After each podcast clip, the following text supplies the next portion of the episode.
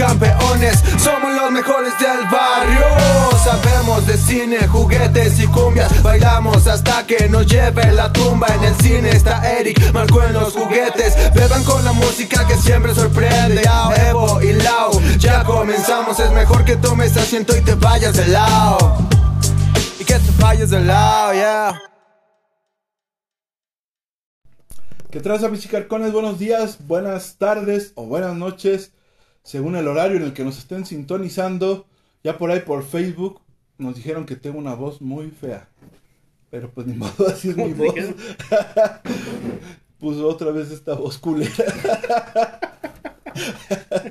Pero pues bueno, ni modo, así es, así es la banda, ¿no? Yo siento que la banda siempre está tratando de, de cotorrearse a la otra banda que no es su banda. no sé si me expliqué, pero bueno.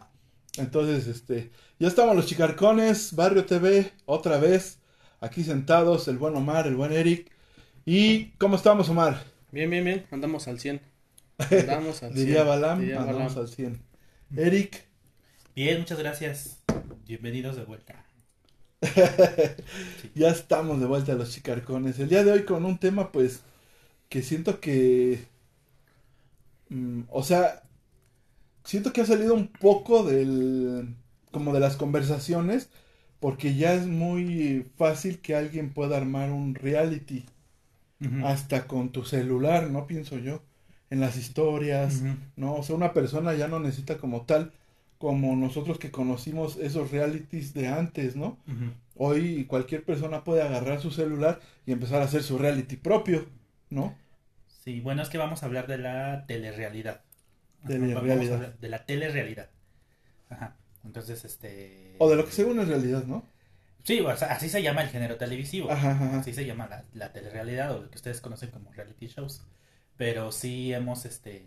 Lo que dice Marco es que hay nuevas formas de documentar la realidad y toda realidad se puede narrar, ¿no? Nuestra vida se puede convertir en una narración. Pero hay otra idea de reality show que es el que se gestó a inicios del siglo XXI, ¿no? Con que este de ese es el que vamos a hablar, ¿no? Ajá. De bueno, antes este para las nuevas generaciones. Para las nuevas generaciones, pues sí, como que se da todo que es un reality show, ¿no? Este el, el, la, tele, la telerrealidad o el reality show es un género televisivo que aparentemente filma, más bien graba la vida real de ciertos personajes que se exhiben ante la cámara y su formato es casi de documental, ¿no? Precisamente porque no está, no está planeado, ¿no? Está registrando la vida tal cual es. Y este concepto surgió en la televisión holandesa a principios de los 90, aunque no lo creas, pero tuvo éxito en el 99 con el, eh, el, el célebre Big Brother que llegó a México en el 2001, si mal no recuerdo. Big Brother es además un formato que se creó también en la televisión holandesa y que está basado, o, al menos eso se cree que está basado, en la premisa de esta novela de George Orwell que se llama 1984. No sé si ustedes la recuerden. Pero bueno, es... Recuerdo el nombre, pero la verdad nunca la he leído. Pues eh, 1984 de George Orwell es una novela en la que la sociedad está controlada por una especie de panóptico, ¿no? Que se encuentra en la habitación 101, que es la, el... Ahora no, no, recuerdo bien, pero es la, eh, como el... Una comisión del neolenguaje y otra y otra cosa y otro concepto que no recuerdo ahora que está controlando las formas que nosotros este en, en que la sociedad se expresa porque argumentan que lo que no se expresa en el lenguaje no se puede pensar. Es una novela muy interesante. Y entonces instauran este sistema de vigilancia y que es a su vez un sistema de control que se llama eh, o que le denominan el gran hermano. Ah, que es el que está vigilando a toda la sociedad como un dispositivo de control. Es hasta es muy Foucaultiano el asunto. Entonces Big Brother toma según esta premisa y el Big Brother es el que ve a los a la casa, ¿no? a los que están en la casa, pero con la gran diferencia de que aquí se cambia el concepto de control o de sociedad disciplinaria por una cuestión más voyeurística, ¿no? O sea, ahora hay que ser voyeurs, hay que espiar la intimidad de las personas y meternos hasta el baño si es posible y a ver qué hacen, ¿no? Entonces esa fue la, idea de Big Brother en el 2001 y se tuvo éxito, se empezó a replicar en varios países junto con Survivor, no sé si recuerdan este. Sí, Survivor. que ahora es- el- las estas cosas de Hexatlón y Pero siento que, cuatro elementos son como derivaciones muy chafas ya de lo que era Survivor, ¿no? siento En que. Survivor, en- bueno, pues decir, Big Brother se grababa a las 24 horas. Survivor no lo sé porque la verdad muy bien no, no era fan, no lo veía. No, era, Survivor era el formato también. También 24 La horas. premisa era que se grabara todo 24 horas, digo, Pero sacaban un tramo, ¿no? claro, y desde el momento en que ya sacan un resumen y lo editan, ya, Ya no es. estás narrati- narrativizando todo, ¿no? Lo que tú decías, o sea, estás sacando lo que quieres que el espectador vea. Entonces sí, ¿no? estás, sí estás narrando. O sea, creo que hace 20 años o más de 20 años cuando surgió este, hubo un momento en que la las audiencias sí nos tragamos que lo que sucedía era de, era de verdad, ¿no? Yo actualmente Sí, no, ya yo- sabemos que... Yo hasta me enojé no con ¿no? Niurka cuando se salió de la casa. No, pues ya, ya sabemos que realmente también son shows. Reality shows, o sea, todo está ensayado, dirigido, sí hay guion, o sea, no es telerrealidad tal cual, ¿no? Pero sí fue un fenómeno, sobre todo, sigue estando vigente y en muchas, este, el, ¿cómo decirlo? Muchas expresiones. Ahí están las Kardashian, llevan 20 años televisando su vida, ¿no? Paris Hilton lo hizo, los Osborne, o sea, Los documentando su vida como familia. Había un, un programa O sea, en, MTV, no sé si lo recuerdan, que se llamaba Next, que era, era un formato en el cual eh, una persona la llevaban a conocer varias personas por medio de una cita en una camioneta y él, este, él o ella, porque también había para ella o para él. Pasaban con estas citas y en el momento en el que según ellos ya se aburrían o decidían que ya no querían, decían next y entonces acababa la cita y seguían con el próximo o la próxima, ¿no? Entonces, este, según también era un reality, ¿no? Yo no le veía mucha cara de reality porque no era tan, tan, no era el formato de las 24 horas, ¿no? Ah, bueno, pero, Este, pero digamos que, sí, porque filmaban la cita, ¿no? ajá, filmaban la cita. De hecho, se sentía bien gacho cuando se bajaban de la camioneta, lo veían y decían next. era Sí. horrible eso. Pero bueno, nos dicen que el audio está dañado en el Face. en el Face. Ah, sí. A ver, vamos a Eric, checar. ¿qué onda con Apple? Tienes que demandarlos. ¿Cómo que mi Xiaomi? Este. o no, que con, ah, no, con el. Motorola. El Motorola estaba bien. A ver, hablen. A ver, hablen. A ver, a ver. A ver si alguien nos puede decir si ya mejoró el, el audio por ahí. De nuestros dos espectadores. Tres, por favor. Ah, tres espectadores. ¿Incluyéndote o sin incluirte? Nosotros sí son dos. Pues yo ya le subí, este, A todo. a todo lo ¿Pero qué? ¿No se Que escucha? aún no. Dice, el audio está mal. distorsionado. Está distorsionado. No sé.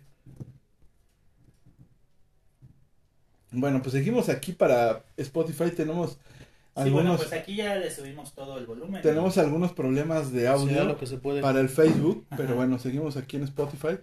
Y pues bueno, lo que seguimos comentando es que eh, este tipo de, de programas, eh, la verdad yo sí era bien fan, ¿eh? Del Big Brother. O sea, era noche tras noche ver el resumen y de hecho hasta yo creo que todavía me sé los nombres de los que estuvieron en la primera generación. Ya las demás ya... Mm, pues es que fue un, como todo fenómeno de comunicación de masas, fue una cosa de la que tenías que estar enterado. Porque sí, yo sí recuerdo el primer miércoles de nominación. Ajá. Yo iba en el CCH y al siguiente día todo el mundo, y de verdad, de eso. de verdad en el transporte público y estaban hablando de eso. O sea que sí fue un fenómeno medi- mediático bastante intenso del que la gente habló por varios y que después como todo fenómeno que se que pronto se empieza a, a utilizar para ga- ganar dinero se desgastó con los años, ¿no? Entonces, Po- Podemos decir que fue la, lo- los precursores de lo viral, ¿no? pues sí, de cierto modo. ujú. Sí, porque sí se hizo, o sea, Sí, claro que Salió la fuente primero- era la televisión todavía, ¿no? Sí, o sea, salió el primer, este... Eh, programa, por así decirlo, cuando los metieron a la casa y eso. Y al otro día Todo el mundo hablaba de, de Big Brother. Y estaban, o sea, creo que Televisa, no sé, pero fue en sus momentos más grandes de rating. O sea, en esos momentos en su auge. deshizo a TV, a TV Azteca.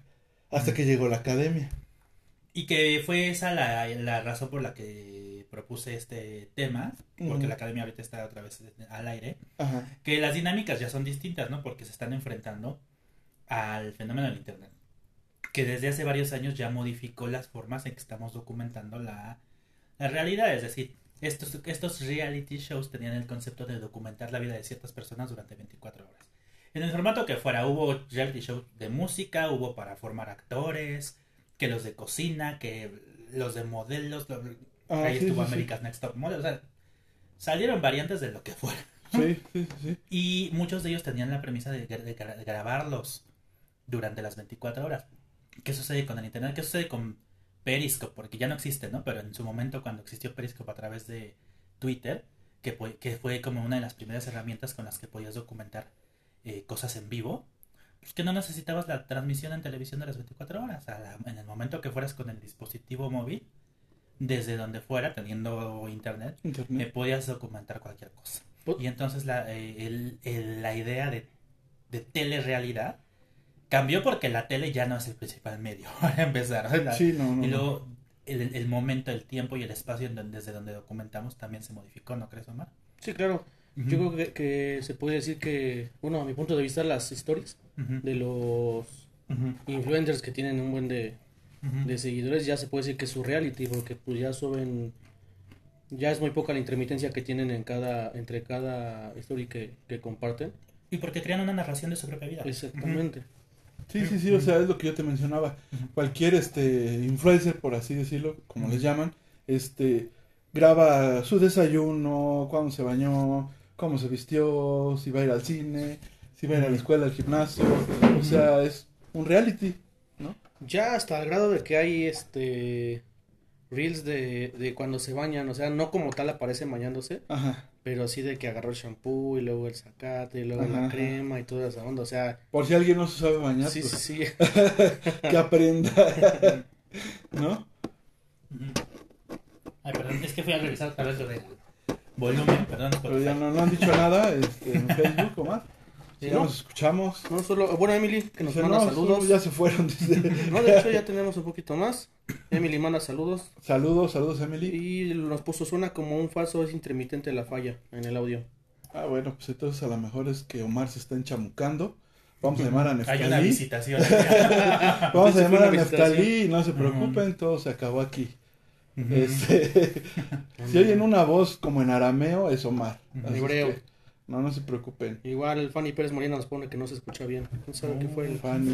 cuál fue el problema? No preocupes a Eric más, por favor, Fanny. Pues no sé. Fanny Molina. pueda- qué pueda estar pasando. Bueno, pues entonces, este tipo de, de televisión que en su momento fue algo como...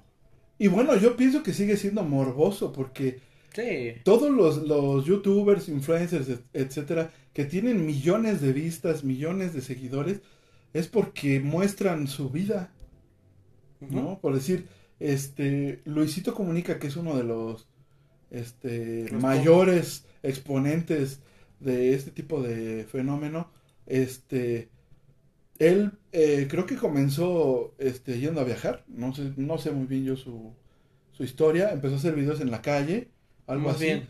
pero cuando empezó a subir pienso que fue cuando se metió a su intimidad y los llevó a viajar con él, digamos, ¿no? Pues, pues sí, entre comillas sí. Yo siento que, que no, no es tanto de, de mostrar su intimidad. Él más siento que es Mm, más de, no, de- no, no. de exponer lo que él está viviendo Es eh, de sus viajes. Pero además es una imagen. Es una imagen, es decir, todo en la televisión también. Y digo, los, los tradicionales que siguen empleando el formato televisivo. Pero que también lo conjugan con las redes. O sea, por ejemplo, la academia actualmente que antes tenía la transmisión 24 horas por este Por Sky. y que tenías que pagar, pues ahora ya la hacen en TikTok y gratis. Porque, Pues ya, ¿quién va a pagar Skype por andar viendo esos chamacos mecos? este, te la encuentras así gratis en Sí, YouTube, sí. ¿no? Mejor Eh. pagas por ver la casa de los famosos. Y que de todas maneras también la transmisión está en vivo, o sea, y gratis. Ya, pues ya en internet, ¿no? Ya tienen que entrarle a eso. ¿no? Pero siempre se ha tratado de, de mostrar una imagen. O sea, Luisito dicen, ustedes, presen- se presenta una imagen. Sí, sí, claro, o sea, él nos va a presentar lo que él quiere, ¿no? Como todos vida. nosotros en las redes. Claro, Nos lo que- construimos una imagen y, y, y mostramos esa imagen ante los demás. Entonces desde ahí el, el concepto de realidad está modificándose por un repertorio de, de signos y de conductas que tú quieres mostrar, ¿no? Porque incluso muchos, yo he visto, por decir, mi hija sigue a varios, ¿no? Y hay unos, este, un compa que se llama, si, no sé si lo estoy diciendo bien, si lo estoy diciendo mal, disculpen, porque no me lo sé bien, se llama Fede Vigevani, creo se llama así, y unos que se llaman los vecinos, ¿no? Lo- la, la vecibanda. Entonces son morritos que según les hacen bromas y digo, eso está pues actuado, ¿no? Pienso yo, o sea, ¿cómo te vas a dar cuenta que, no sé, un cabrón está atrás de la pared o, o que todos se reunieron porque pues te van a hacer algo, ¿no? Entonces, este, pero sí, ciertamente llevan como, según, un, un reality donde ven las bromas que hacen, Sí, cómo se duermen, vamos a ir a hacer el súper, para que vean cómo yo hago el súper, y etcétera, ¿no? Cuando se vino el Big Brother VIP, que eran los artistas, artistas de segunda y tercera clase, honestamente, que estaban ahí, este, y que actualmente se está replicando en Telemundo con la Casa de los Famosos, ¿no? Igual, pues, gente que de, de medio pelo, ¿no? Honestamente, con todo Que bueno. Laura Bozo por fin sirvió para algo, ¿no? No. Pues hacer memes. que vamos a lo mismo, Sí, todo actuado, Pero o son sea, castings, o sea, hay un responsable de hacer casting de... O sea, se, se arman, esas, invitan gente del medio que tuvo relaciones románticas o profesionales entre sí y hacen un casting de modo que sepan que pueden tener cierta Donde tipo de interacción, fricción. puede haber fricción. Entonces desde ahí sí. ya están planeando cómo, cómo dirigir la conducta de este grupo de personas que meten. Ellos mismos saben que van a actuar. O sea No, que Jordi, sí. Jordi en realidad no era tonto para hacer cuentas, pero estaba actuando. bueno, No, no, nos quiso chorear. Y Lorena Herrera no era hombre. sí, es mujer. y sabe cocinar. Que después estuvo en otro, precisamente en otro reality. de Que era por parejas, no me acuerdo cómo se llama ese. Porque la verdad, ya televisión abierta ya no la veo. Sí, pues que Es te digo, ¿quién ve difícil. televisión ahorita a menos que la veas en YouTube?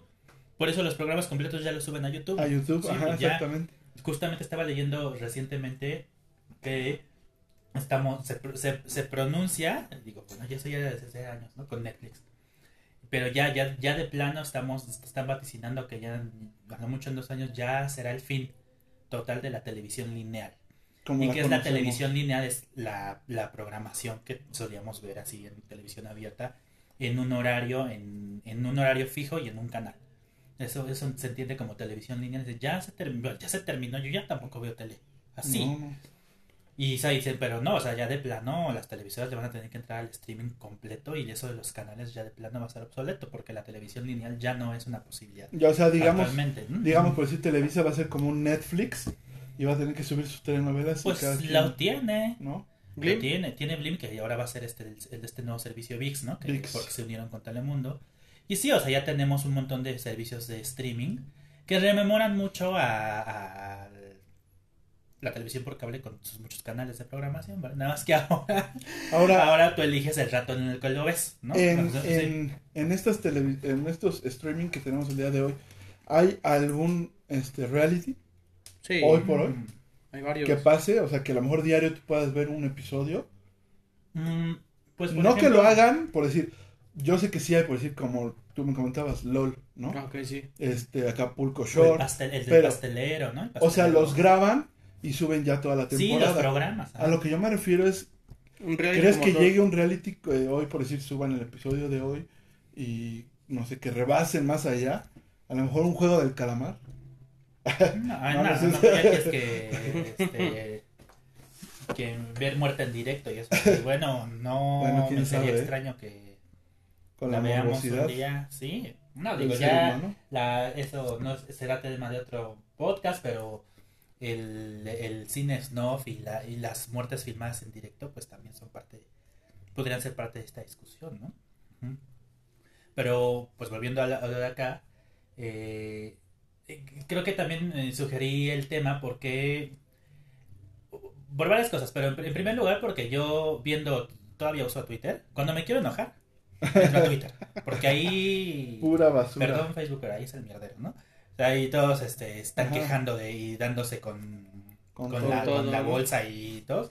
Qué bueno que no tengo. Twitter. Y este, y ahí pues la academia es tendencia cada fin de semana. ¿no? Y, y esta Cortés. mujer nefasta Lolita Cortés y este que me cae gorda. Villalobos. Y también ese. Y también no ese. me caen gordos, yo ahorita me los voy a echar al plato. Y. Gavito. Este, Ese, ah, te, ¿cómo te iba a preguntar cómo se llamaba ese güey? López Gavito. Me caga, o sea, nada más de escuchar su nombre. me, me caga. ¿Sabes por qué me cae bien ese señor a mí? Porque ayudó a Molotov a vender su primer disco en la calle. Entre los carros y todo, anduvo vendiendo con ellos. El primero que fue el Donde Jugarán las Niñas. Ya, ya, ya. Por eso me cae. Y luego se vendió Más a TV. Azteca. Y luego se vendió a Yo como lo conozco en la academia me caga. Bueno, todos necesitamos dinero. Yo también saldré ahí en la academia haciendo, este, leyendo tweets mal como el Yair, ¿no? Sin saber leer. No, bueno, es que está. Ah, que Ya es, este, de digo, cortar. TV Azteca de veras es, es, este. Hubo un tiempo en que TV Azteca, para los que nacieron del 2000 para acá, antes de que nacieran, eh, TV Azteca trabajó con Argos, Este- empre- esta empresa que dirige Pigmenio Ibarra. Entonces le dio a TV Azteca varios años de gloria a través de las telenovelas. Muchas son muy recordadas, ¿no? Sí, entre ellas Nada Personal y Mirada de Mujer, que fueron como los, los los hitos, los que le hicieron competencia a Televisa en aquel entonces. Cuando se les va a Argos, esa empieza, empieza otra etapa definitivamente para sus contenidos de ficción. Y en general TV Azteca siempre se ha destacado por, por documentar la pornomiseria total, ¿no? De, del televidente, del ser humano. Dice Omar, oye, Ajá. la porno y a qué hora sale. Sí, no. Chinga, Eso sí me interesa. me interesa. A mí me gustan mucho de esas. No, no, yo me refiero a que explota la pobreza, la ignorancia, este... Yo siento que eh, más Televisa. No, no, no estoy diciendo que Televisa no lo haga, pero yo, yo opino que TV Azteca... Yo siento que los dos. formas- Sí, mira, no vamos a defender a las televisoras que durante años nos han dado mucha basura. Honestamente, Ah, digo, sí, sí, sí. ha habido, sí ha habido Bueno, contenidos de calidad, pero... A Smallville. Pues sí, sí, Ah, pero hablando de los contenidos que ellos generan, pues... Sí, Sí. no, los contenidos de ellos son. Este, y hablando sobre todo de este tipo de programas, porque eso voy, ¿no? Este, o sea, TV Azteca, sí, eh, a través, bueno, para empezar la academia, eh, a lo mejor ustedes sí recuerdan que vive de un concepto que es robado. O sea, ¿De la voz? No, De otro. Operación Triunfo. Ah, sí, sí, sí. Eh, haz de cuenta que Big Brother salió cuando en Televisa en el 2001. Y el siguiente reality que iban a hacer, que también venía de España, es el de Operación Triunfo. Y sí lo hicieron. Sí lo hicieron, pero fracasó porque salió Sí. después de la academia. Lo que pasa es que TV Azteca, y esto lo pueden investigar, o sea, el productor español eh, declaró que la empresa de la Jusco actuó de mala fe y que este es muy bien recordado que el primer programa se veía muy mal, el de la academia, porque pues casi casi que pusieron la lona, el, el sonido y ahora Ah. le pónganlos a cantar, ¿no? Sí, por, Ahora, gana- ahora. por ganarle a, a Televisa. Por cierto, pueden contratar a Omar o a Carlos Iván ahí en, su, en su sonidero. Ya, Claro.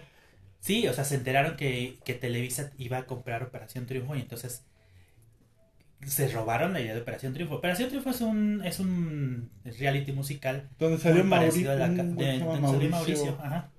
¿Mauricio qué? Mauricio, este... Que es muy buen actor de teatro, De ¿no? teatro musical, Musical. porque se tuvo que dedicar a eso. No me acuerdo ahora su apellido. Pero el chiste Pero es que TV. Azteca se... Claro. el- Por cierto, se me fue la nariz. Se agua a la nariz. Sí, sí, te- se- Televisa se respira. Mucha felicidad. Este, no, o sea, TV Azteca, se- total que se robó el concepto de Operación Triunfo y le puso la academia. En Operación Triunfo, el concepto era ese, o sea, tenían que cantar los chicos y entre semana tomaban clases en una casa que se llamaba la academia. O sea, el concepto es el de Operación Triunfo. TV Azteca se roba el concepto, lo registra como suyo, le pone la academia y Televisa no pudo usar esa palabra. Cuando estrena Operación Triunfo a la casa le tenían que decir el instituto, porque no podían usar la academia.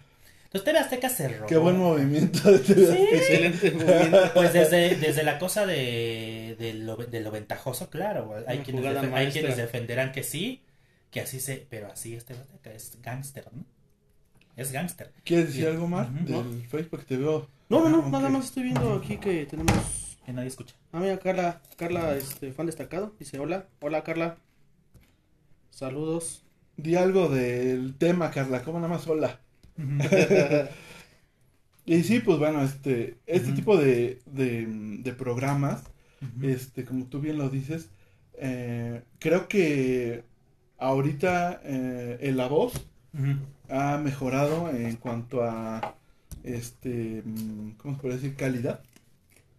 Porque siento que más la academia y Operación Bueno, que la voz ya no era un reality per se, ¿no? Este, Ajá, o sea, ya era un programa dominical de canto, ¿no? Exactamente, pero lo que jalaba también mucho la atención de la academia eran los conflictos que se desarrollaban dentro del, ajá, de la pues, casa o academia, no sé cómo se le llame, ¿no? Porque muchas veces se pelearon, se gritaron, que ya estaban abajo de las cobijas ahí dándose sus cariños, ¿no? Y entonces todo, eso, era, lo que... actuado y este en estudié ciencias de la comunicación en el taller de guion con el profesor Edgar que le mando un saludo llevó un invitado de TV Azteca que desafortunadamente no recuerdo Su su, nombre. Relevante era. Así.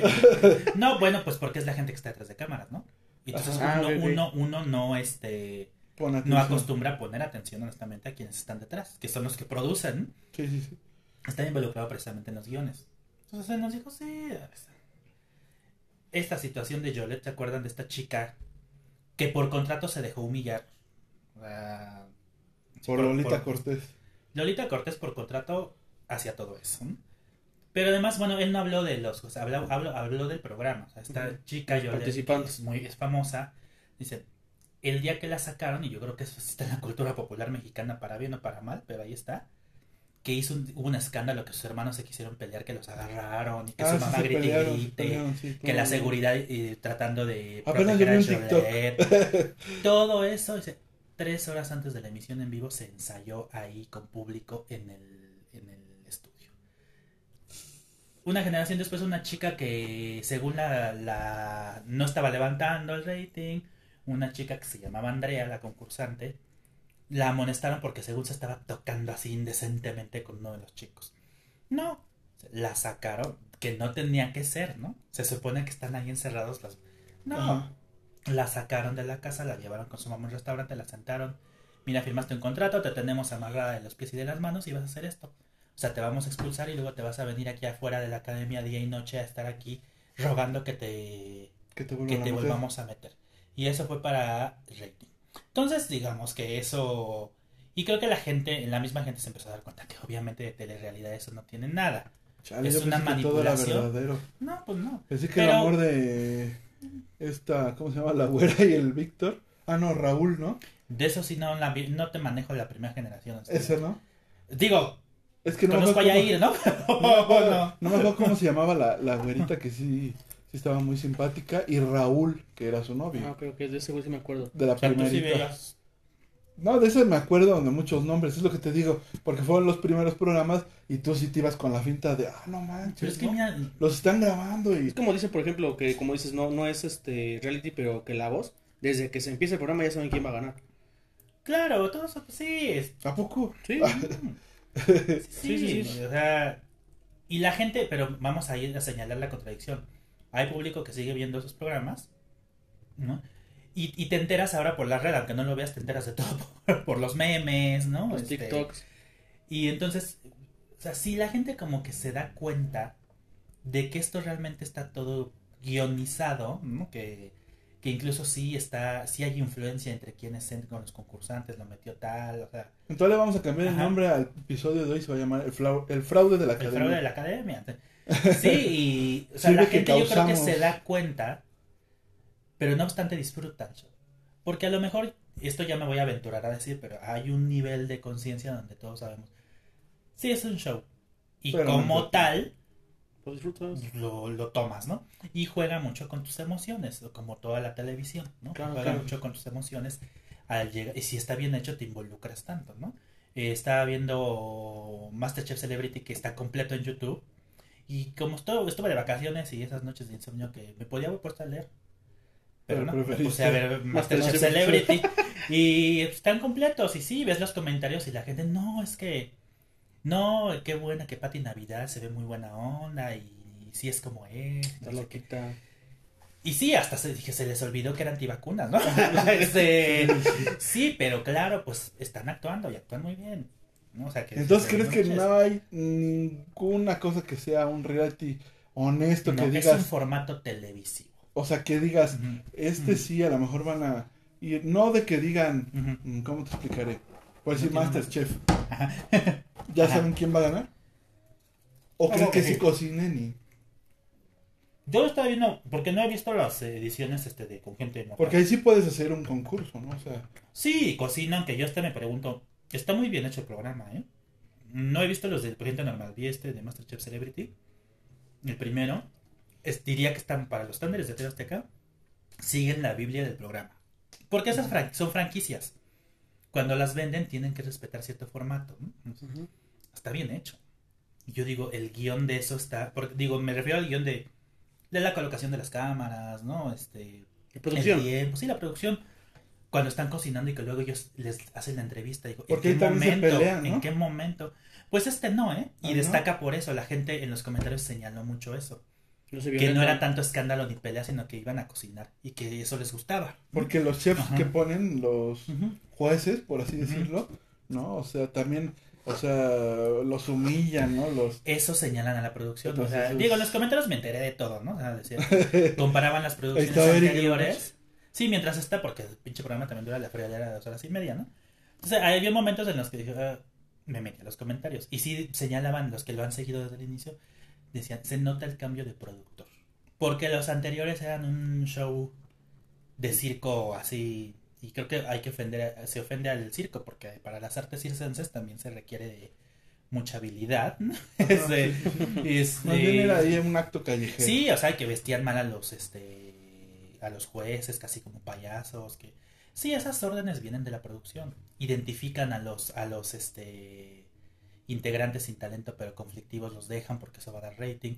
Y en esta edición que de Masterchef Celebrity lo que notaban era eso, o sea, no, se están yendo los tóxicos. Y sí, o sea, uno que caía regordo que yo no conocía, pero era un, fit- un fitness coach, fue el primero en irse, era un mamón, ¿no? O al menos así se estaba portando. Y Eric ya estaba también Y decía, "Ay, sí, que se vaya.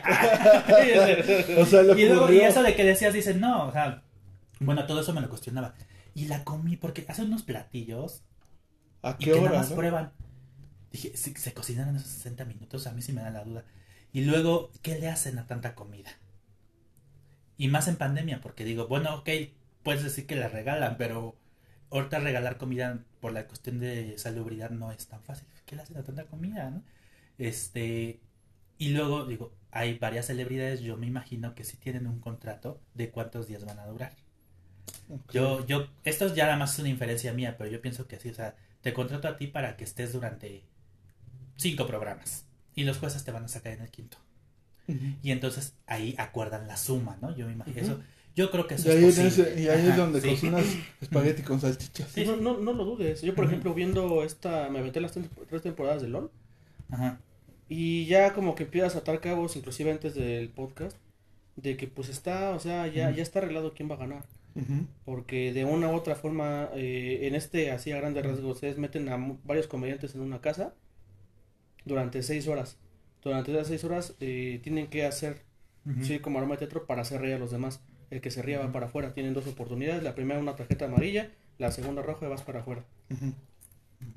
Y en, en las tres temporadas, pues en este onda inclusiva entraron, este, pues, eh, gente de la comunidad gay, entraron personas, pues, que vienen como de escasos recursos o, o bueno, que de, es de eso. la parte, este, como, pues sí, de, de clase baja, por así decirlo, y entran los top, ¿no? El escorpión dorados, güeyes que ya vienen con Que producciones. por cierto lo ganó el escorpión, ¿no? ¿Eh? Uno lo ganó el escorpión. la primera temporada la gana el escorpión, la segunda temporada la ganan Richie O'Farrell y otro güey que se llama...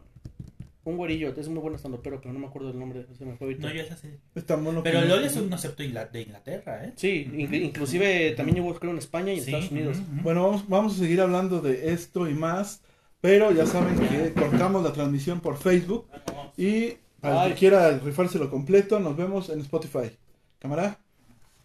Este, Bueno, nos escuchamos. Entonces nos decías, Omar. Te decía que el... llevan el, la situación a un grado en el que ya la, la cuando quedan los que son como que de la clase baja, digo sin intención de ser peyorativo, buscan el pretexto perfecto para echarlos para afuera. En este, yo me acuerdo así, por ejemplo, me quedó muy grabado de una comediante que se hace llamar La Bea, que es una chava que apenas está empezando, bueno, no está empezando apenas, pero pues no, no ha destacado tanto en stand-up, igual por una cosa absurda la echaron para afuera. Y en las tres temporadas pasó lo mismo. Entró el este güey, el Carlos Vallarta, entra y pues yo creo que él ya ¿El sabiendo chavo la- del lunarcito? No. No, no, no, el del cabello largo, con lentes Ah, siempre ya. Yo me imagino, digo, quiero pensar que como que ese güey dijo, ya, ¿para qué le aviento ribetes si sabemos quién va a ganar? Se puso hasta el huevo ese güey adentro del en el programa, se quedó jetón. Entonces, y, y sí, o sea, te digo, sí se, se ve como la... Cuando entra la, la mano de... de en Pero este no caso- ganó. ¿Eh? No ganó. No, no, no, no, o sea... Pero no se rió. no, Quedó dormido. se quedó. Y, y- y, o sea, te digo, buscan como que el ¿Estaban en las pretexto para, para echarlos para... De repente, de repente se sacan las reglas de debajo de aquellos. Sí, sí, sí. Y no, Bueno, a pues partir de este también estamos momento, hablando de- vámonos. De Derbez, ¿no? Pero La- lo cual traiciona incluso la, la participación del público, que aparentemente es la... la- Es que es eso. Digo que ahora es más fácil, la eh, internet ha hecho que la, la interacción con los programas sea más directa porque están las aplicaciones, este, la página de internet, o sea, ya hay más motivos. Antes era el puro teléfono. Entonces el, el público creía estar participando en la dirección del programa al expulsar o dejar a quien ellos quisieran que aparte te cobraban la llama. o sea, hay una Y según hacían una rifa, ¿no? O sea, Ah, que yo sí pensé que por Pero así Ah, mandaba sí, mi sí. mensaje de Toñita al 10 11.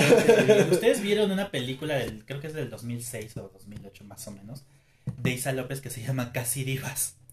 No. Este, y Gracias ella... a Dios, no. Sí, no, eh, No, yo, no, la, no. yo la uso para por motivos pedagógicos. Este, porque es casi una. Casi Divas es una película acerca de cuatro chicas que van a concursar en un, en un reality show precisamente donde están buscando a la próxima estrella de una telenovela que se llama María Enamorada. Entonces la protagonista de esa telenovela, que además hizo, se va a hacer película, ya está muy vieja. Entonces quieren buscar a la nueva María enamorada y lanzan un concurso. Y entonces ahí van, la película se centra en cuatro chicas, que una es muy rica, viene de Guadalajara, otra es de Oaxaca, habla un dialecto, este, es indígena, pues, muy pobre. Otra viene de Ciudad Juárez huyendo de la violencia de allá. Y otra chica, este, que vive en Nesa, ¿no?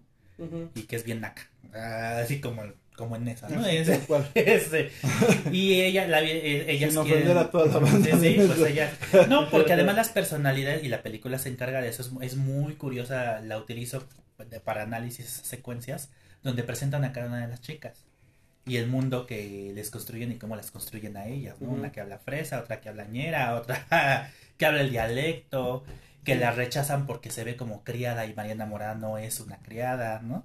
Entonces eh, empiezan como según a documentar cómo es el proceso de un reality show, casi casi burlándose de cómo son los reality shows, porque efectivamente, efectivamente lo que dice Omar, pues meten, meten, o sea, están cruzados por la clase social, la raza, la etnia, este, Todo eso, sí, sí. demás. Recuerden a esta chica Antonia, de, de, ella, de ella sí me acuerdo, es de la primera, ¿no? De Toñita, sí. ¿Qué Eh, hacían? No, no era una gran cantante, no era talento, no, no, es que era una chica indígena que venía de Oaxaca, donde que De vivía, Veracruz. ah, mira, que vivía en el cerro, No te dejes llevar por la que vivía en el cerro, en una casa, en una casa con puras cartones, láminas, no sé, y ve, aquí está en la academia, Lo mismo de Erasmo. Ajá, o sea, sí, Pero él sí ganó, ¿no? pero ¿con base en qué? ¿Qué están explotando de estas personas? De No que es viene el talento, ajá. El color de piel, ¿no? Vean a alguien de color de piel. Era de, tanto, era de Tantoyuca, Veracruz, ¿no? Toñita, ¿Quién? sí. Ajá, porque hasta le querían poner Tantoñita Veracruz, ¿no? Sí, sí. Y, y Erasmo lo Toñita. conocen como el conde o algo así de Chalpatláhuac. es del pueblo del que. O sea, no me acuerdo. ¿Cuántas No, oportunidades artísticas han tenido ellos? Sí, no. No, ¿quiénes han triunfado? Bueno, que al principio. los te- güeros. Sí, es que te algo. lo dirás de broma, Al pero principio sí. te voy a decir o algo. sea, Al principio TV Azteca sí explotó a todos, ¿eh? por A todos los de la- deben hacer. O sea, los llevó a telenovelas, a este programas. y yo, yo vi a Toñita participar al este brother Víctor, ¿no? Que se llama. ¿no? Que por cierto, pues ya todos ya superaron completamente todo, ¿no? nariz, No sabría decirte, yo ya más a los que... dientes, todo, todo, ya están muy, muy trabajados, ¿no? Entonces, pero sí los aprovechó TV Azteca a la, primer, a la primera generación, sí. Bueno, pues porque por contrato los explotaron. Cinco años. de Los contrato. exprimieron. Sí, los exprimieron como pudieron. Hasta que se acabaron. Pero, o sea, Toñita tuvo discos. ¿no? Erasmo que ganó tuvo discos, ¿no? O sea, los... Es que lo dices de broma, pero... Es sí que es en serio, güey. Los blancos. Digo, ahí está Yuridia, que es como morena clara, ¿no? Sí, sí, sí. No, pues Carlos Pero- Rivera, Entonces... es- ahí está, es de la academia. O sea, creo que ahí estamos poniendo sobre la mesa un, hasta el, el estereotipo de concursante, ¿no? Lo que explotan para hacer show y luego realmente quién tiene las posibilidades de triunfar como artista. Si ustedes se acuerdan quién ganó. Big Brother la primera temporada. No, ahí sí. Yo sí me acuerdo, Rocío se llamaba. Pero Decían la Chío. Ah, la que era novia del Rasta. Creo que es una chava que era regia, ¿no? Sí, güera. sí, güera. lo mismo, Ah, exactamente. Y a la mapacha, que era la más. Sí, la más pichurrienta, vulgarzo- por así vulgarzota, decirlo. Fue la morena, primera sí. que se fue a... Es que ese es el estado de la televisión. A ya ver, me o voy sea, por prieto. Sí, sí, sí. Con razón los chicarcones no me quieren porque soy prieto. Es porque soy negro. Soy color caguama. Así es que estoy sintiendo cierta discriminación de Y es Eric. que eso, eso es lo que vamos. Ahorita que toqué este- esa frase, es hay un comediante que se hace llamar Estaparrasta.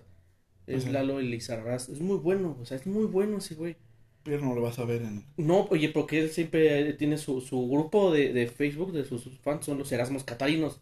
Los Erasmus Sí, Catalanes. sí, sí. Por Y- feos. Sí, y siempre ponen, eh, eh, no, o sea, sino por el, el- el- él habla mucho de su color de piel y dice eso que son un color caguama, los color barro, los color lodo, cosas así. Y es muchísimo mejor comediante que, por ejemplo, este El Richo Farrell. Ese güey me caga, o sea, no, neta, no lo tolero. güey. A mí me caía bien, pero después ya no. No. Porque cuan- quien toca a mi viejito cabeza de algodón, ya. Y ya, o sea, sin argumentos. Porque sí, una cosa es que puedas decir cosas y luego ya. No, es que, que hablar del discurso del stand-up creo que también es tema para otro podcast. Sí, porque ¿de qué te burlas? ¿De qué haces, de qué haces mofa? Sí, sí. Tradicionalmente, ¿cómo es que logras la risa? Y más en, en Pues un país como el nuestro, ¿no? Sí, sí, sí. Ujú. Pero, la- o sea, a lo que yo iba con, con esta, con este comentario es eso de que, quieran o no, seguimos en el, en el Siendo tema de... Exactamente. Y ya no, ahora dis- lo disfrazamos de inclusión. Sí. Eso es lo que yo les. Bueno, ya creo que nos estamos desviando un poquito Sí, sí, del sí. tema, pero yo le decía a, a Arturo Play, los que puedan ir a nuestro podcast de, de Thor, Love and Thunder, este. Hay una escena al final donde el hombre roca, este, se supone que los hombres roca se conciben con otro hombre roca. Ok. O sea, no hay mujeres, ¿no? Entonces, este, sale al último ya con, con su pareja Roca, ¿no? Bigotón, ¿no? Entonces, es lo que yo le comentaba con Play que se está abusando, siento yo, ¿Y eso sucedía en Gracias. los cómics? del discurso. No, No sucedía en los cómics. ¿no? O sea, ya es, este, no, aquí pon un, un negro, ¿no? O sea, un personaje que no tiene nada que ver, negro. Lo que digo, gracias. Ahora Disney. estos gay, ¿no? O sea, no, no, no tiene por qué forzarlo, pienso yo. Ya no es genérico, o sea, ya no es genérico, ya como ese... o sea, no vas a poner entonces en la película, también pon a uno que es sordo, también pon a uno que tiene a lo mejor una, una discapacidad este, motora, y mm, para que todos se sientan, no. O sea, ya somos una sociedad que simplemente aceptamos que existen estos, este, estas personas que tienen diferentes gustos sexuales y ya, ¿no? Sí, y, O y sea, lo- no necesitamos estarlo marcando, ¿no? Lo que dice ahorita Omar, ¿no? De, no, pues es que, o sea, necesitas meter, a, o por decir en, en la academia, meten siempre al jodido, por así decirlo, al prieto y todo, pero él no va a ganar, pero debe de estar. ¿Sí me explico? Y, y pasa en la actualidad, por ejemplo, el este reality de Acapulco Shore. ¿Por qué no meten a Lomar con su panza y chaparrito, no? Puro güey grandote, güero, mamadísimos, chavas igual, súper producidas. Que por cierto, yo le quiero cantar un tiro al potro, ¿eh? Si algún día me llega a escuchar, yo se le rifo un tiro con ese güey y le pongo en su madre. Me cae gordo. Así como a Eric Así Diego Luna. Diego Luna. Pero el, el- este brother siempre, o sea, nadie se lo, bueno, los episodios que he llegado a ver, nadie se lo madrea. ¿Le Yo llegué a ver la prim- cuando salió. ¿Cuándo salió? ¿En qué, en qué año salió Acapulco No. Este, pero tendrá unos 10 años aproximadamente. Más o menos. Este, que viene adaptado de Jordi Shore, ¿no? Y, o sea, de este concepto de la Jersey Shore, Shore, de ¿no? Jersey Shore, ajá, en. Estados Unidos. Este, en Estados Unidos era Jersey Shore, en, en Inglaterra era Jor- Jordi Shore, ¿no? Shore, o algo así. Pero, y ahora en Paramount Plus hay un montón de variantes de esa madre. Pues yo nada me acuerdo que vi unos episodios de la. En tu casa. ¿Te acuerdas que dije? No. O sea, vi, est- estaban, tenían cable y ahí lo pasaban en MTV, ¿no? Entonces estaba viendo yo ese programa y le, y le- estaba yo Omar y le dije, ¿tuviste una película de Lars von Trier que se llama Los Idiotas? y me dice, no. Dije, Los, Los Idiotas es una película de Trier donde, unas, donde unos jóvenes ricos, aburridos, deciden rentar una casa para desnudarse y comportarse como idiotas. O sea, Es como, como retrasados mentales. Ajá. Porque quieren hacer el experimento de qué se siente ser un retrasado, un idiota. Y entonces luego ese experimento lo llevan a la, a la afuera del lugar donde rentan y este Y y hacen, y, y hacen pues, no, o sea, hacen sentir a la gente incómoda por cómo se comportan, ¿no? Ajá. Dije, bueno, toda proporción guardada, porque es una película experimental. Bueno, muy mamador el asunto, pero experimental. Pero así es. Y este, y esta, pues, dije, pues estos, le dije a Omar, pues mira, estos son los idiotas. O sea, están en una playa, en una casa, comportándose como idiotas. Si es que Me sí, dio una sea, cosa. Así. Sí, No. sí, sí, no, Acapulco Shore es la... Y eso de. Nefasto. Y yo, a- Sí. análisis del discurso, ahí decía. Esta Manelli, que es, es una chica que creo que sabe desenvolverse muy bien en cuanto al show, ¿no? Y de ahí. ¿Dónde te vas a dormir? En el piso donde duermen las gatas, puta, ¿no? Así, este. Y tú Sí, y no tienen otro puto talento más que salir en Acapulco Shore, o sea. dices, güey. Sí, no, no, Ajá. no, o sea, es, eh, para mí, la mera verdad, yo nunca lo he visto, así como tal de sentarme a verlo, sino que en el TikTok o así me han aparecido, digamos, fragmentos, ¿no? Y fue donde yo vi, ¿no? Que este güey, el potro, es un pinche nefasto. Nefasto, güey. Nefasto, asasazo. o sea, O sea, una persona de lo más vulgar y raspa que hay. Yo creo que él sí se merece el naco, ¿no? Porque la palabra como tal naco es algo que tú sientes, o sea, sientes que eres algo que no eres. Entonces, este brother, pues, se siente Mm. casi, casi el rey de Inglaterra, ¿no? Y- Pues mira, como yo no le seguí la, la pista a esos chicos. no, pero yo, bueno, por los ajá. fragmentos que vi, Sí. o sea, Sí, él sí, a sí. todos les dice que él es el supermillonario, ¿no? Del, y pues nadie lo conoce. Más que porque salió en Acapulco Shore. Pues sí. Es lo que te digo, o sea, yo creo que la mayoría de esos güeyes es su único talento, o sea, se acaba Acapulco Shore y no sé qué va a hacer de ellos. Pues, La neta. Pues salen en hoy bailando, ¿no? Creo el otro día. Sí, pues es que son, vi. o sea, he visto un montón de artistas que ya no los llaman para hacer otra cosa y se, la pasan de reality en reality. Lo cual es triste para los artistas.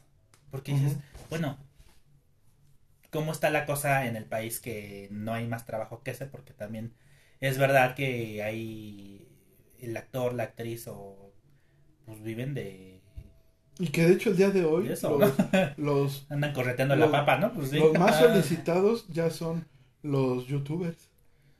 Todo ese tipo de famosos. Hoy prefieren sacar en una película, en un doblaje o algo así, a uno de esos personajes que a un artista. No, mira, no me hagas hablar de youtubers porque...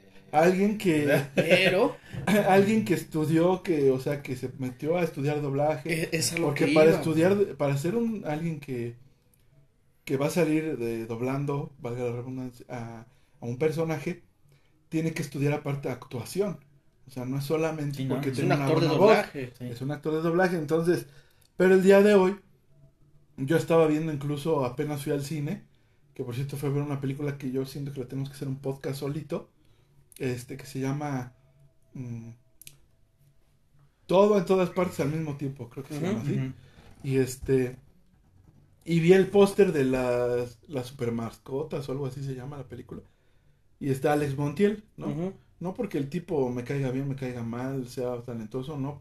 Siento que no es un actor de doblaje. Y entonces, pero prefieren meter este tipo de, de personajes para jalar audiencia. Es ¿no? que es eso. Y, y la neta, yo prefiero escuchar mil veces a Mario Castañeda en un doblaje que escuchar a Luisito Comunica o, Sí, claro, Alex ¿no? Montiel, o acá, que tú me digas de todos Sí, o sea, cada quien en su rubro, ¿no? O sea, ellos Sí, sí, sí. pueden ser buenos influencers, a lo mejor sus canales son muy padres, porque yo lo confieso, a mí Alex No, pues youtuber e influencer no es igual, ¿eh? bueno, no, no, youtuber, Ajá. que el escorpión dorado a mí me caía bien, ya no lo he visto mucho, la verdad, me gustaban sus primeros programas y eso, me gustaban, es la realidad, y eh, estos combo y la lata con Alex Montiel. Mm. Ujú. ¿Qué crees que yo, sobre todo los de comedia, eh, identifico más a los de cine, ¿no? Que. Este, pero incluso con esos tengo conflicto. Alguna vez yo me peleé con Gaby Mesa en Twitter. O sea, ¿Con dije, quién? Con Gaby Mesa, que es una youtuber de cine. Y yo No le dije, "Ujú, sí, pues estoy cada quien eh, que conoce de, Sí, lo que le interesa, ¿no? Sí, sí, sí. Y este, o sea, daba solía dar. Ahorita ya se cuida más. Quisiera pensar que fue a raíz de mi comentario, pero no me puedo dar yo tanto, tanto, Tanto crédito. crédito. Pero sí, o sea, como ella tuiteaba como muchas páginas rumores. Rumor. Se dice que el actor tal va a aparecer y yo le dije, ay. Cité el tweet y dije, me acuerdo cuando el periodismo se trataba de publicar hechos no rumores. Y que me responde, yo no soy periodista. Uy, pues precisamente mi punto y que le respondo es que así dije, ah, Muchas gracias. pues es que Caíste. es que es eso, eso precisamente, mira, no te quiero ofender, pero ese es el problema de los youtubers que están usurpando lugares que no les corresponden y no son profesionistas. Así, digo, Ahora, Sí, no nos guardé- insultes a los chicarcones, por favor. guardé ahí este... Disculpe, para otro lado. No, pues, o sea, guardé ahí el, el tweet y ella me responde muy enojada. "Ay, pero yo no sé en qué te afecta que todos tuitean. "Pues, Todos tuitean, ¿no? Y yo no sé en qué te afecta que son, son informaciones que además este, luego se vuelven verdaderas. Yo tampoco me enganché, pero digo, en mi mente dije, pensé, pues cuando sea un hecho, lo publicas. Es el puro click, pero es el puro clickbait, ¿no? Este, entonces yo le dije, mira, gracias por responder. Yo nada más pienso que hay que modificar las formas en que estamos comunicando la, la información hacia los demás. Hay que informar, no desinformar. Ajá. Y ya. Este. pe- Pero, o sea, es ese. Fíjate, ¿en, en qué deriva, no? Ya. Ese asunto de quién se puede zapatear a tus zapatos, ¿no? Está desde hace mucho tiempo ya. De los chicarcones Sí. no vas a andar hablando, Eric. Ajá. Y regresándonos, no es que nos estemos, no sé, Ajá, sí, sí, pero hay que que regresar sale- al, sí, sí, sí. al punto. De, de lo que hace rato les comentaba, ¿no? De, de ya las stories de los influencers, de los famosos, como gusten y, y manden. Yo digo que sí, neta, me voy a escuchar muy mamador si tú lo quieres ver así. Yo creo que sí es un tema para legislar, güey. Lo que se puede y lo que no se puede subir. Y las consecuencias que puede haber si subes una pendejada. ¿Han visto los TikToks del idiota este de Fofo Márquez? No, ni yo, yo no, o sea, lo he visto, pero porque no, no, han salido igual. O sea, tú estás navegando en el TikTok Sí, a- y pues te llegan a salir cosas, ¿no? que apenas, o sea, logró lo que quiso, ¿no? Que lo que quería hacer viral. Y que por sus pelotas cerró una, una habilidad principal de, de en Guadalajara. Y se baja grabándose puro, puro carro deportivo con igual juniors, igual idiotas que él. Que literal, se, se iban avanzando, se detuvieron y dijeron, aquí, aquí estuvo y aquí vamos a cerrar para nosotros porque queremos echar desmadre. Y se empieza a grabar y sus palabras de este güey son, miren lo que hicimos, cerramos esta avenida, ¿por qué? Porque es lo que puede hacer el dinero aquí en México. Un chamaco de 19 años, güey. O sea, ¿y cuántas personas no van a querer replicar las estupideces que está haciendo este güey? Sí. O sea, eso es lo que, la- lo que, lo que te digo. Yo creo que sí ya, es, hay, ya hay una necesidad de lo que se puede y lo que no se puede este, compartir. Pues como los que actualmente... Bueno, yo creo que esto es- sale a colación precisamente porque en la discusión que hemos estado llevando hasta el momento hemos platicado de cómo la, la forma de documentar la realidad sea. Y si estas figuras, este, influencers, youtubers, pues son parte de este cambio, ¿no? De que han inventado las nuevas formas de comunicar cosas o, Sí, sí, sí. o de, de lo que documentan, ¿no? A través de los dispositivos. Y lo, el último escándalo fue los chicos que se caminaron encima del metro, ¿no? Ah, sí, sí lo vi hace rato. Pues, que- pues eso es bien peligroso. Yo, o a lo mejor ya suena muy señor. No, es pero que es la verdad. es- dije, Bueno, ¿cómo yo pienso que ocurre? Este es, O sea- es- es un tema em, muy... O sea, tú sí te vas a ir a, a trepar ahí al... a- Ah, no, yo no. ¿no? O los güeyes que No, estuvieran caminando miedo. la montaña rusa, ¿no? Se No, pero lo que me refiero es que este, este tema es muy, em, siento que muy delicado y muy extenso. ¿Por qué? Porque también, este, tenemos que yo siempre he pensado que tú tienes que ver qué es lo que quieres que tus hijos o las personas que están contigo sigan o vean. Que esa es la mejor forma de, de que estas cosas no pasen. ¿Sí me explico? O sea, que nosotros desde la casa les enseñemos que esas cosas, al fin y al cabo, como dice igual Eric, y siempre lo ha dicho, o sea, a lo mejor podríamos decir, es que esto es real, ¿no? Pero este cuate, este güey que es, ¿cómo se llama? Fofo. Bueno, este, solo mostró lo que él quería, ¿no? Después creo que un, un compa de, de un cártel o algo así lo amenazó. Se no habló de, qué, de- ¿no? o sea, salió hasta el gobernador así que lo iban a buscar por Entonces, Entonces, desmadre y luego lo según se lo amenazaron los y cártel. etcétera, ¿no? Entonces, este, pues él vuelve igual a sacar lo que él quiere que sepas, ¿no? De, de su vida. Entonces, este, sí siento que es un tema que a lo mejor deberíamos de ver desde nuestros hogares, desde nuestras casas, para que nuestros hijos sepan que eso es, pues en primera es algo malo, es algo peligroso y que pues es ficción, al fin y al cabo, siempre, ¿no? O ahorita no lo comentas. Pues sí, como dices, es muy complejo, pero pues volvamos a los reality shows. Bueno, Regresando de la pausa. regresando de la pausa, ya nomás venimos a, a concluir y, sí. Y ya después este, nuestras recomendaciones porque tuvimos algunas semanitas para poder ver, ¿no? Sí. Entonces, para recomendarle a la banda que ver. Perfecto. Entonces, regresamos. Sigan con nosotros, chicarcones. Ya estamos de regreso, mis chicarcones. Y pues, vamos a concluir el tema, ¿no, mi Eric? Te veo un poco. No, yo nada más quería comentarles eh, acerca de lo que de- dije hace un rato de Operación Triunfo. Este, hay un artículo en el Universal que se llama A 20 años de Operación Triunfo, el reality que conquistó Europa pero no México. Y dice Alejandro Cisneros, quien arrancó Operación Triunfo en España, asegura que hubo mala fe de la televisora de la Jusco, que hizo un programa express sin techo y con palillas, palillos, haciendo referencia a la academia, que es un concepto que yo dije que a TV Azteca se robó. Y bueno, esa información está obtenida de aquí para que no digan que uno anda este, Inventando. cosas sin investigar. de este, y luego eh, quería mencionar de paso un, creo que alguna vez ya lo mencioné aquí, pero bueno, es un artículo en pie de página que se llama Tú puedes ser como nosotros. De hecho, lo utilicé el semestre pasado para clase también. Y habla, eh, habla de cómo Samuel García y Mariana Rodríguez, que es el gobernador de eh, Nuevo León, este se crea, construyeron una telenovela, y así lo maneja el artículo, una telenovela, una, na- una narrativa que es cercana a una telenovela, para ganar la gubernatura del estado. Y entonces argumenta aquí la, la autora, que es Daniela Rea, que este, pues utilizar, Mariana utilizó las redes sociales, particularmente TikTok, para hacer de la política una telenovela, ¿no? Y aquí se preguntan, eh, ¿por qué damos likes a una pareja de ricos, blancos, exitosos y a la ilusión de cercanía que proyectan a través de las redes sociales, pese a que sepamos que es mentira? Y esto, bueno, pues creo que se puede también extrapolar al gusto que luego solemos tener por programas como la Academia, que es el, que- el que ahorita está vigente, y que, que aunque sepamos que es mentira, ahí está uno, para, parece que se involucra con, con esas cosas como si fueran reales, a pesar de que están construyendo una... Pues un show, ¿no? Una, una, es una ficción finalmente, ¿no? Ujú. Que por cierto, usted que mencionaste Código Fama en Europa, eh, David Bisbal salió de ahí. Sí, de Operación Triunfo. De Sí, Operación, pero el código fama era de, Perdón. de niños, ¿no? Opera- Ajá, sí. Operación Triunfo, sí, cierto. Sí, sí. Código Infame fue este de puros morritos, ¿verdad? Ujú. Aquí. No, Ujú. ok. Entonces, Sí, de de ese de sal- salió de esa primera edición. ajá. que creo que es lo más rescatable de... Pues sí, bueno, que creo que ya, eh, o sea, concursantes de Operación Triunfo España sí la han hecho en su país, ¿no? David Bisbal pues logró cruzar, cruzar el charco, ¿no? Pero otros pues... Con sus rizos. Pues de Código Fama salió este Boneta, ¿no? Ajá. ¿A poco? Sí, sí, sí. No no. Sí, Diego Boneta viene de Código Fama.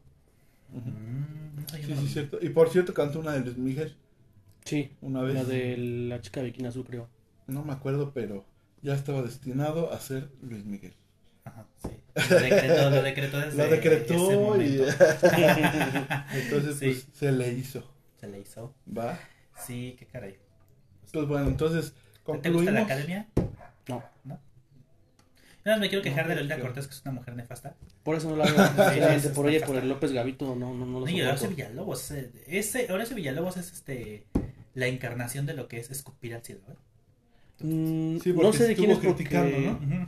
Cuando lo cuando empecé la academia hace muchos años y vi esto del par de cabrones, no. Ni, no. ni le demos luz a Horacio Villalobos, pero esta mujer, Lolita Cortés, que hace un. Digo, que nadie la puede acusar de no ser buena actriz, ¿eh? Está actuando. ¿no? Sí, claro. Pero sí me da conflicto, honestamente. Yo la conocí a Lolita Cortés en el teatro. A los 15 años, mi mamá me llevó a ver El Fantasma de la Ópera Oh, en el teatro, en, en lo que era el Centro Cultural Telmex. Y la vi, eh, el, el papel de Cristina Dael lo interpretó Lolita Cortés. Ahí la, ahí la conocí y dije, no, pues qué tamaño de actriz. Dije, sí. ¿no? Y de ahí la, la he llegado a ver en el teatro y dije, pues sí, el teatro es lo suyo. ¿no? Sí. Pero este le perdí mucho el respeto como artista cuando hace ya más de 20 años se vendió a una televisora para, dirían el mal con ser su mona cilindrera, ¿no? Y hacerles el caldo gordo para el escándalo. Con Sí. un- o sea, se me hace que ella, que además pre- predica eso de la disciplina, el ser artista, que el artista se dedica a su arte y todo, es está mordiéndose la lengua, ¿no? Y gritarle a los a los participantes como lo hace, Humillarlos. humillarlos, esa es la antipedagogía. ¿no? Sí, de o sea, verdad, o sea, como, sí. como bien lo dices, como actriz, o sea, otra onda. Tú me llevaste, por cierto, a Mm. ver este Aladdin cuando ella era Ah, Aladdin. sí. No, no, no, Peter Pan. Peter Pan, Peter perdón, Pan, muchas gracias. Ajá. No, o sea, Sí. un pedazo de ella actuación era y de Peter producción. Pan. Ella era Peter Pan, Peter sí, Pan. ¿no? Ujú, Chingoncísimo, ¿eh? Otra onda. Pero ya, o sea, Y que ahí a mí ya me caía gorda porque ya había estado Sí, sí, en la academia. sí. Ya después cuando supe Sí. que Dan- hasta Dana Paula ya era este juez de la academia, dije. ¿Dana favor, Paola? Sí. Sí. Bueno, de hecho yo la verdad nunca vi la academia, conocí la primera generación porque, aunque voy a quemar aquí a dos primos, Alexis y Eunice, eran fans así de la academia. Sí, sí, yo también. Tenían hasta los discos. Recuerdo una vez que invitamos a... Pero lo van a negar, ¿eh? íbamos, íbamos a ir a una... a una Chale, yo este, fui al todo lo bien stroke y ve. Ajá, ¿No? fuimos a una pequeña borrachería a su casa del Alexis y este iba a llegar banda pues rockerona, ¿no? Y me acuerdo que el güey corrió a esconder los discos de la academia, güey. sí, Yo, te lo juro.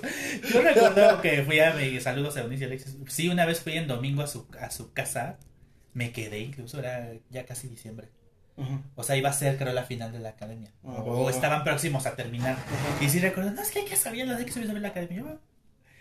O sea, querían ver el programa, pero además me acuerdo que iba a estar un, un grupo que se llamaba Safriduo, no sé si lo recuerdas. Que tenía una canción muy famosa. Que.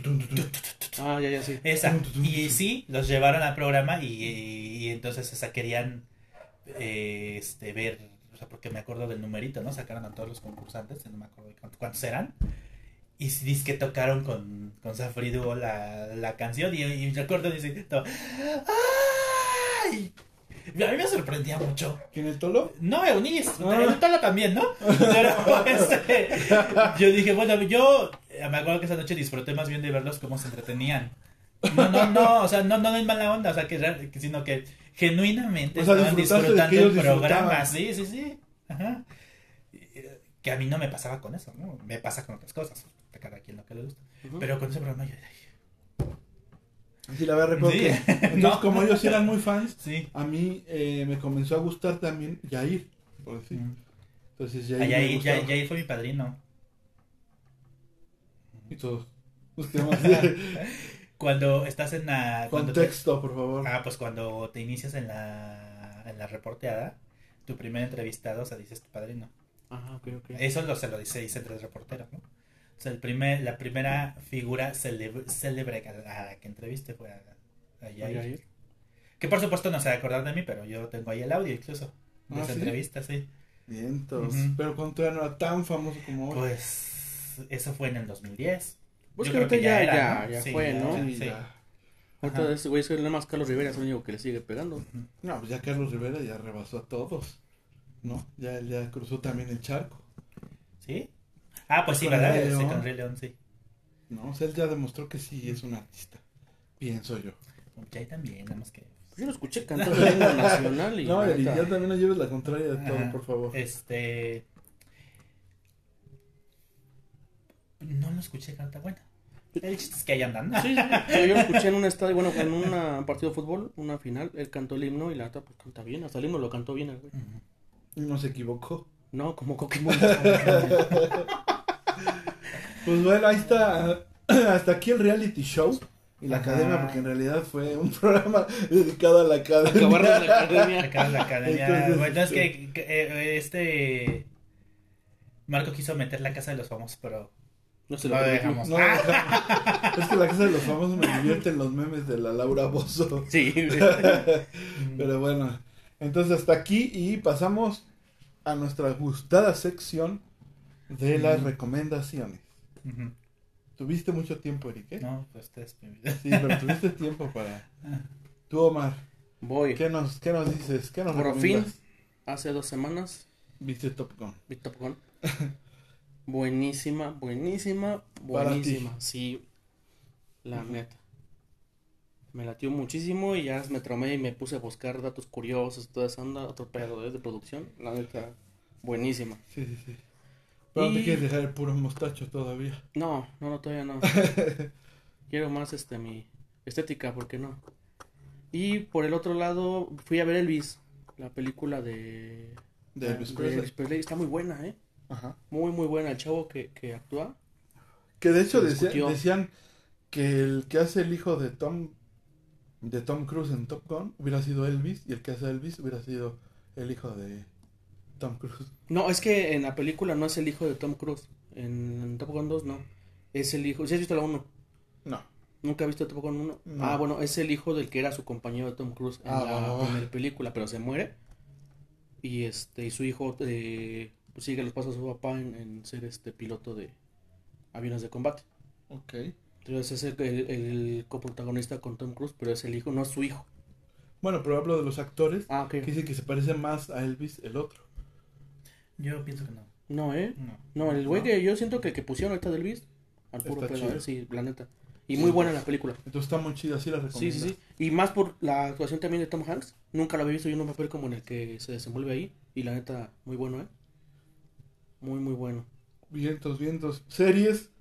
Series, me estoy aventando la octava temporada, la acabo de empezar, de The Walking Dead. Y pues, eh, mucho de lo mismo, pero pues no te dejas de entretener. Mucho de lo de siempre. Sí, sí, sí.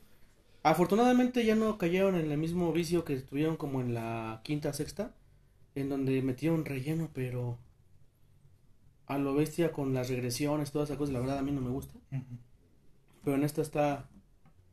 Está más pasable. Está más pasable. El, este personaje de Negan, para mí ha sido lo mejor que ha habido en las En ocho todas. temporadas. Sí, sí, sí. La neta me late mucho ese personaje. Va que va. Mi Eric. Pues en el cine yo lo- vi Elvis, también me gustó. Eh, pues sí tengo mis reservas, pero la- a quien disfruté mucho efectivamente fue al actor, Ujú. Austin Butler. Porque además eh, sí, él sí, sí actúa, es decir, hay otros eh, artistas que la, el performance se basa mucho en la caracterización, ¿no? El maquillaje que los ocultan, los disfrazan casi casi. Realmente aquí no es así.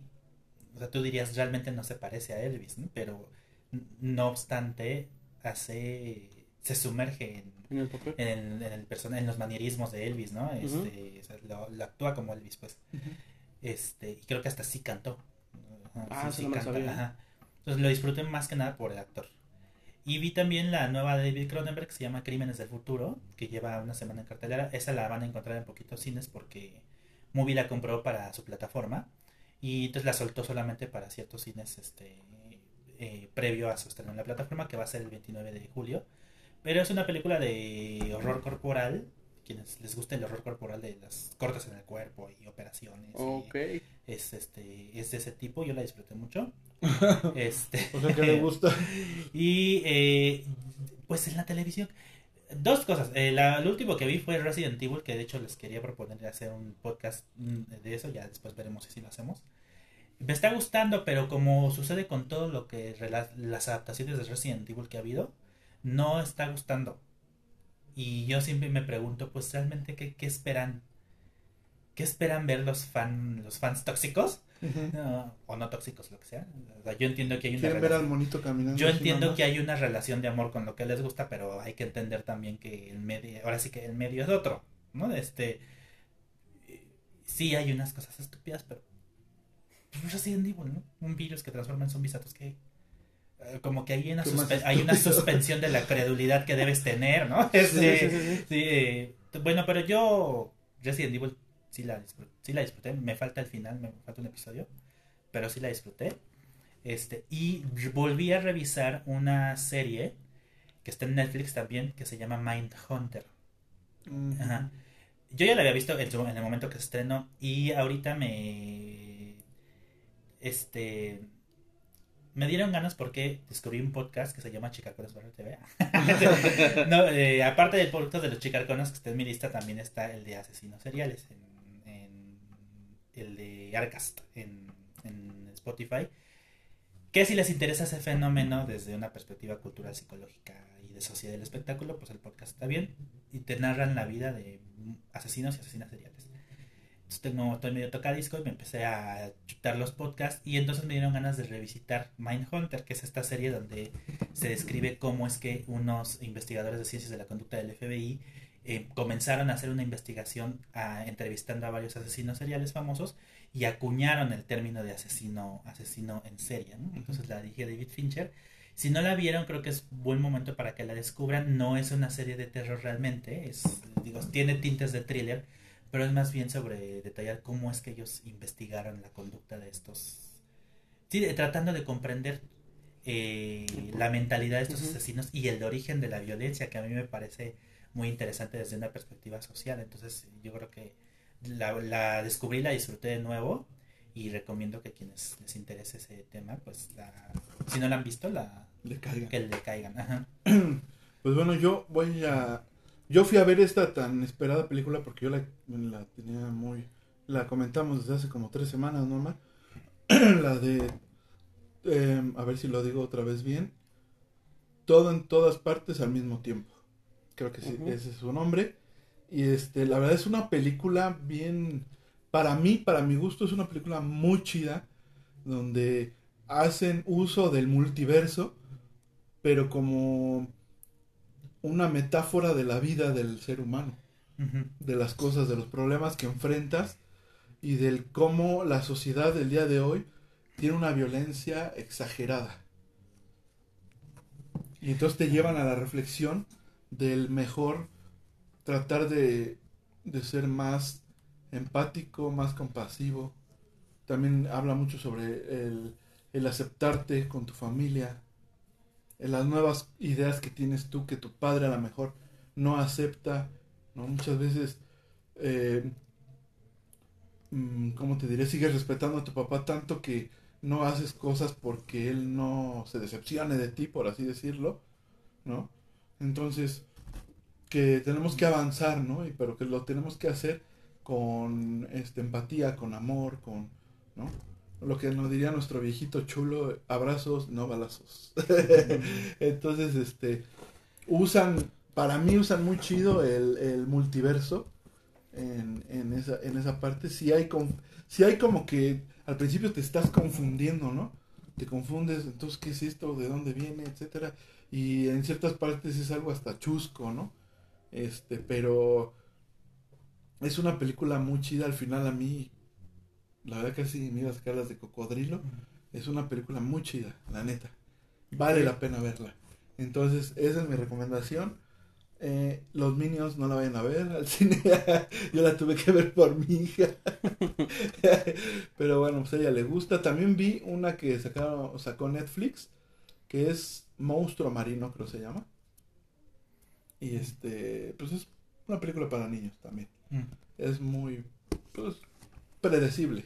Sí, sí, Pero sí. bueno, este está Palomera. Y en series, vi una recomendación que me dieron mis amigos de Morelia. Espero que me estén escuchando a todos los de Morelia. Les mando un fuerte abrazo y un saludo a toda la bandita de allá. Y me recomendaron ver Peaky Blinders.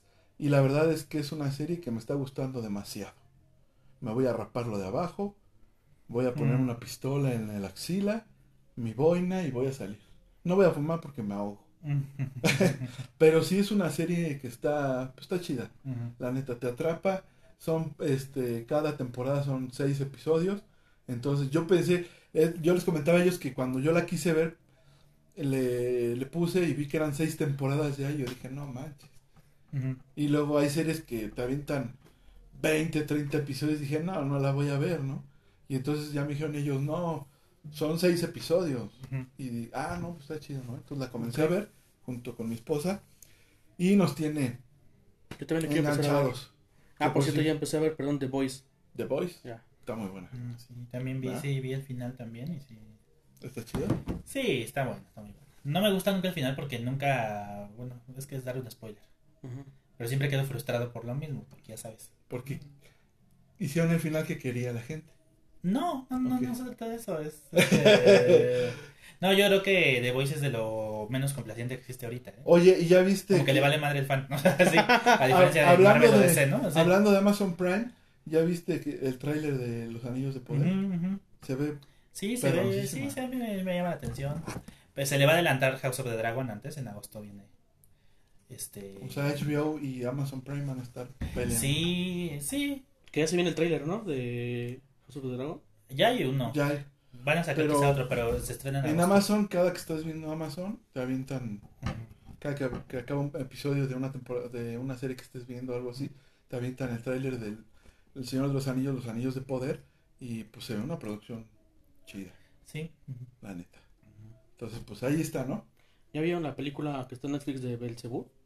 No, Yo la vi, sí. No la vean. Bueno, a mí. no la A mí sí vean. me gustó. porque está muy No, a mí no me latió. aterrorizada o No, no, está no. jaladona de los pelícanos. Yo, para mí, a mi punto de vista, sí está jaladona.